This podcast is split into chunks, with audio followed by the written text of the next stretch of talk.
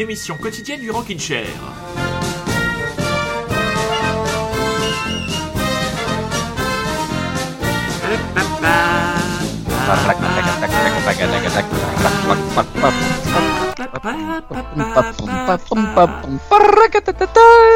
Tu fais des progrès, hein. De Ah ouais, bah, je m'entraîne. Hein. Ah ouais, tu es, tu es de. Voilà, je te baisse un peu parce que tu étais beaucoup trop. Ah bon, alors mon Rémi, aujourd'hui l'émission va être euh, principalement footballistique parce que en tant que supporter de l'Olympique de Marseille, tu as eu la tristesse d'apprendre le décès d'un des grands présidents, si ce n'est le plus grand président du club, Pape Diouf, n'est-ce pas Et oui, oui, le premier mort euh, au Sénégal, figure-toi, Ah pour, le, pour le coronavirus, et c'est tombé sur lui, le pauvre pape, Bon. 68 ans, euh, voilà, hier, euh, nous a quittés. Très bien, donc moi je commence et donc j'ai choisi aussi une thématique sportive et j'ai commencé par un film. Alors, le film c'est Anneau la victoire ou Escape for Victory. C'est un film qui est, paru en 1981, réalisé par John Huston, quand même grand réalisateur, les accès le faucon maltais. Je vous pitch un peu le film. Les prisonniers jouent au football pour passer leur temps dans le camp de Gernsdorf. Le commandant du camp, un ancien international allemand, souhaite opposer une équipe de prisonniers entraînée par le capitaine John Colby, incarné par Michael Caine. La propagande allemande décide d'organiser ce match et, donc une équipe sera opposée à la Nationalmannschaft à Paris à Colombes. Mais les Alliés souhaitent profiter de ce moment pour humilier les Allemands et organiser un projet d'évasion dans lequel le personnage de Sylvester Stallone sur le nom de Robert Hatch est le personnage central. Mais Stallone, avec les pieds, c'est pas terrible. Michael Caine refuse de l'intégrer à l'équipe. Il va finir par le mettre dans les buts. Aura-t-il son moment de gloire? Un petit teaser pour vous mettre dans l'ambiance. It's a busy time. Everybody wants to escape in the good weather.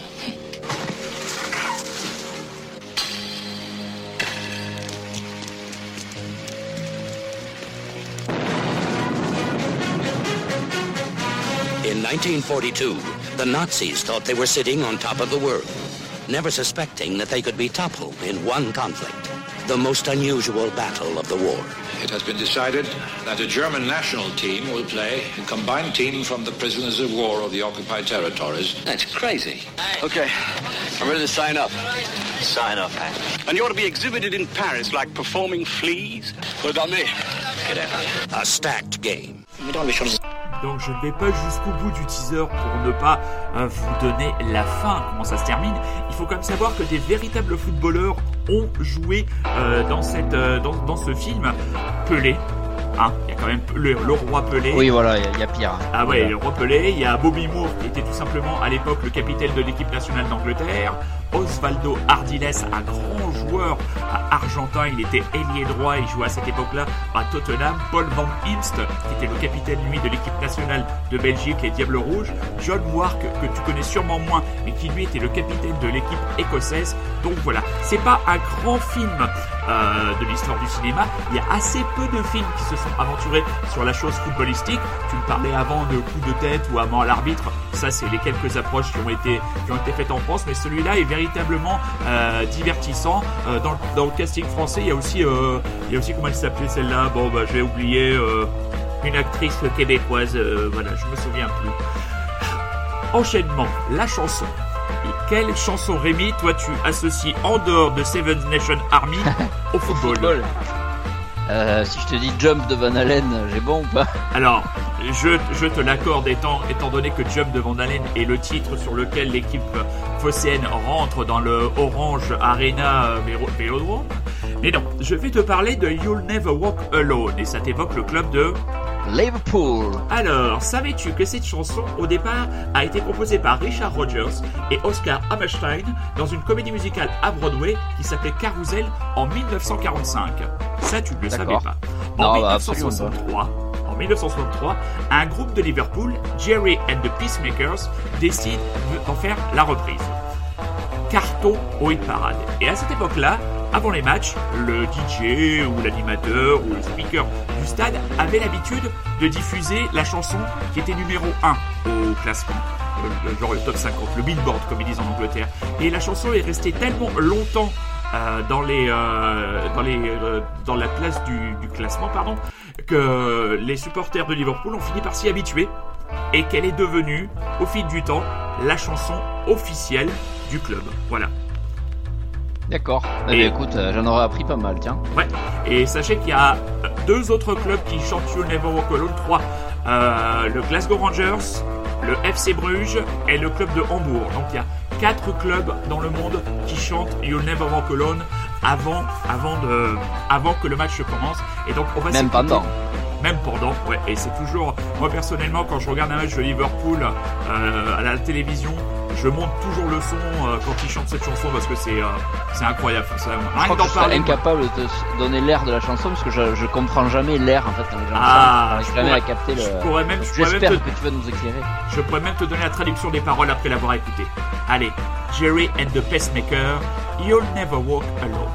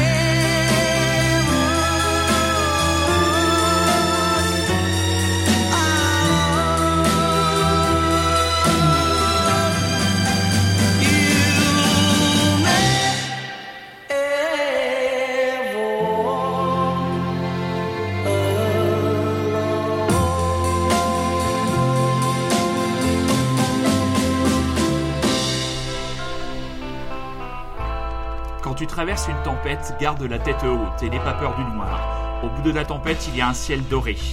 Le douchon argenté d'une alouette. Marche à travers le vent, marche à travers la pluie. Même si tes rêves sont ballottés et emportés par le vent, marche. Continue de marcher avec l'espoir dans ton cœur. Et tu ne marcheras jamais seul. Tu ne marcheras plus jamais seul. Marche.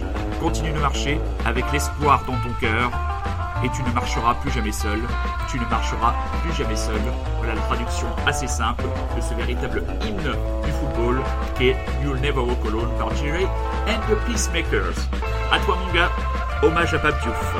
Ouais, alors euh, il a fallu quand même, je trouve, un, objet culturel pour, euh, pour faire le pont avec l'hommage que je voulais faire. Enfin, l'hommage, de me parler un petit peu de Pape Diouf. euh, voilà, donc j'en parlerai juste après. Mais donc on va parler voilà de Pape Diouf, ce que c'était pour moi, enfin ce que c'était en tout cas dans euh, dans, dans le football. Euh, et puis après je parlerai de mes deux choix culturels. Donc j'ai mis un petit trailer, enfin un trailer, je suis déformé. Euh, un petit extrait sonore d'un petit échange que Pape Diouf avait avec Jean-Michel Aulas à la sortie d'une négociation lors d'un transfert de Hatem Ben Arfa qui passait de Lyon à l'OM. Euh, voilà, bah écoute, je te laisse lancer le Ça petit, marche, euh, j'envoie ça. Bonne soirée à tous. Non, président, non.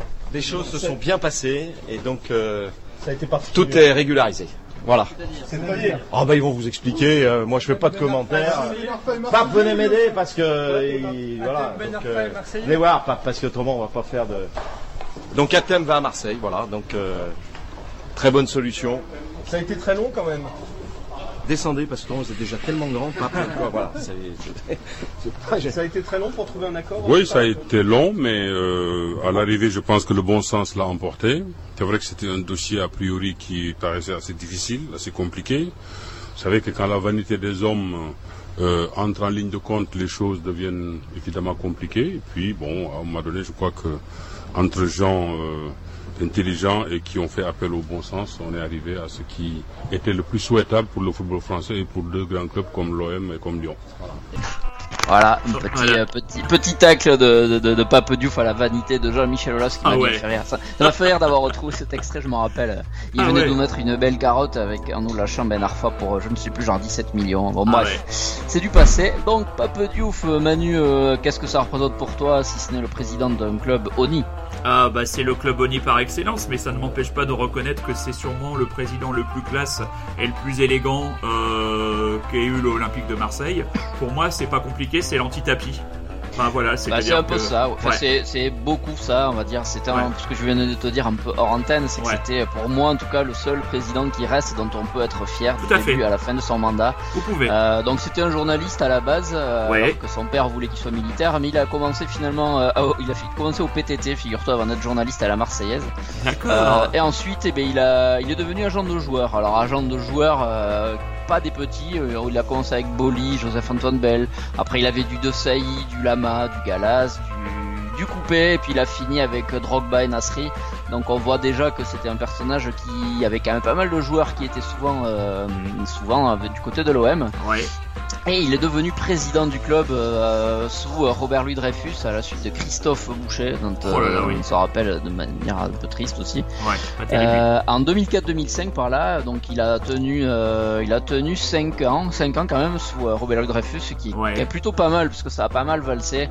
Euh, donc c'est un président, comme tu dis, voilà, qui avait vraiment une grande, grande classe, une grande prestance, euh, Ouais, ouais. qui ne se laissait pas marcher sur les pieds, qui connaissait beaucoup le milieu entre guillemets marseillais. Euh, je pas, euh, pas que le- du côté négatif de, de ce qu'on peut comprendre. Ouais, ouais. Euh, il connaissait les joueurs et qui a quelques faits d'armes quand même euh, bah, bah, qui pour nous supporters de l'OM nous, nous le feront rester dans notre cœur euh, pour toujours. Euh, par exemple, c'est lui qui avait euh, c'est lui qui était allé chercher Ribéry à Galatasaray, c'est lui qui nous avait fait venir Eric Guéret, il nous avait fait venir Didier Deschamps, Ouais, c'est ouais. lui qui euh, c'est lui qui avait fait venir les euh, qui avait fait jouer ce, ce fameux match là des minots au Parc des Princes. Ouais, C'est-à-dire qu'en gros, il avait euh, il, il pensait que la sécurité n'était pas acceptable pour les supporters de l'OM, donc il a dit bah, personne n'ira, sauf notre équipe B, donc il avait envoyé euh, des Ah minots avec quelques tricards, Ouais. et voilà, pour un vieux match nul. Ouais. Euh, voilà, donc c'est un gars... mieux pas me lancer sur ce sujet-là parce que je vais devenir méchant et agressif donc. euh, Bon, un match nul, ça va. Ah non, c'est l'équipe que vous aviez à Bah, moi, c'est ce jour-là que je l'ai détesté parce que il a, Ah. il a, c'est une fausse, c'est une fausse polémique et il était tout aussi bien capable comme Jean-Michel Aulas. Faut quand même aussi être capable de lancer parfois quelques, quelques fausses polémiques ou de, de, de mettre des contre-incendies pour protéger son équipe. Mais c'est son rôle de dirigeant, hein. c'est son rôle de dirigeant. Mais euh, c'est pas, son- pas un fait de le gloire ça. il l'a fait, et euh, aucun autre l'a fait depuis. Ouais. Euh, donc voilà, il a eu de Légion d'honneur sous Michel, sous Michel Hollande, putain. Sous, euh, Michel Hollande. Et il a été dégagé de manière un peu sale par, par notre cher Vincent Labrune. Euh, Ouais, voilà, qu'on va oublier beaucoup plus vite que Pape Diouf, ça c'est sûr. Donc il nous a quitté hier à 68 ans. Ouais. Il était à Dakar et voilà, il est Le décédé. Ouais. Et voilà, bah, euh, Pape, euh, on pense à toi. Et du coup, du coup, euh, l'œuvre, que j'ai choisie pour un petit peu illustrer ou en tout cas faire un trait d'union avec notre émission, c'est un excellent bouquin dont je crois que je t'ai déjà parlé, qui s'appelle Les Parrains du foot. Euh, Est-ce que tu vois ce que c'est, Manu, Les Parrains du foot, le bouquin? Est-ce que tu l'as vu, tu l'as croisé et c'est qui l'auteur? Alors il y a trois gars dessus, il y a une des plumes de l'équipe qui est correspondant à Marseille, c'est Mathieu Grégoire, euh, Ouais. euh, connu sous le nom- pseudo de Sergueï sur Twitter, il tweetait pas mal. Ouais. Il y a Brendan Kemet qui est un journaliste au Parisien et à François et surtout, enfin surtout, Stéphane Selami qui est un, un journaliste au point spécialiste dans le crime organisé. Donc voilà, ils ont mis leurs compétences euh, en commun pour sortir ce bouquin. C'est franchement Manu, si t'aimes le foot, Et si t'aimes les, euh, les films de gangsters, tu euh, achètes Ouais. ce truc, c'est de la bombe. Ouais, ouais. Euh, tu vas en apprendre pas mal, pas mal, même sur ton club. C'est pas que sur l'OM. Ah oui, oui, non, mais a je fait sais le pas. trait d'union avec l'OM, mais et même si tu chapitres un peu, tu vois que ça parle beaucoup quand même du sud-est de la France. Ouais. On va dire que quelques chapitres comme ça, ça va parler de Nasri, de Benzema, de Matuidi, de Ribéry, de Courbis, de la brise de mer, du Fouquet, Francis le Belge, Patrick Blondeau, Sarkozy, Anigo et euh, Deruda, etc. Ouais, ouais. Et dans ce bouquin, donc, qui est quand même un recueil d'affaires pas très propres euh, sur un paquet d'années dans le football français, euh, eh bien, Pape Diouf, tu vois, pour revenir à lui, n'a été cité que quatre ou cinq fois et franchement pas vraiment pour des, des, des, des, des choses euh, peu recommandables. Il a juste été cité parce que par exemple il était président au moment où euh, Jean Fernandez, si tu te souviens de lui, il, il avait subi de grosses pressions pour faire jouer le fameux euh, Deruda, Thomas Deruda. Je sais pas si tu te souviens de ce gars-là, c'était un mec qui jouait en CFA à l'OM et qui était le fils de Richard Deruda qui était un gangster euh, connu dans le Ah, milieu. Et donc euh, Jean Fernandez avait eu sa femme menacée pour qu'il le fasse jouer, il l'avait aligné, il, il était nul évidemment, donc il s'était fait défoncer. Et voilà, donc Pape Diouf était président à l'époque et il n'avait pas pu faire grand chose pour aider le pauvre Jeannot. Ouais. Euh, donc voilà, euh, écoute, je te recommande ce livre, je te le prêterai peut-être si Ouais. on se croise rapidement, si ça t'intéresse. Franchement, je pense que ça ne peut que t'intéresser, tu vas le, le dévorer, euh, le dévorer tranquillement. Euh, alors par contre, pour trouver un, un instant musical, j'ai eu du mal avec Pape Diouf parce qu'il y a un artiste qui s'appelle Pape Diouf, mais il n'était pas très ric compatible. Ouais. Donc je, je te le, je ne te l'ai pas mis. J'ai plutôt choisi un groupe belge parce que donc un des faits d'armes de Pape Diouf, c'est d'avoir fait venir Eric Gerets à l'OM et qui pareil reste un entraîneur, je pense, qui laisse un énorme euh, grand souvenir euh, dans notre cœur et que s'il n'avait pas été remplacé par Didier Deschamps euh, juste après, je pense qu'on l'aurait eu très très mauvaise de l'avoir vu partir à l'époque et c'était Pape Diouf qui allé le chercher alors que franchement c'était pas un nom qui nous faisait rêver à l'époque. Donc voilà, Eric Guéret c'était belge. J'ai choisi de passer les Solwax euh, avec un morceau qui s'appelle Too Many DJs. C'est un morceau issu de leur premier album. Et Too Many DJs, le nom du morceau, c'est marrant parce que c'est le nom du groupe qu'ils ont pris après un alias pour euh, passer faire un peu de l'électro. Donc voilà, c'est les Solwax. C'est parti.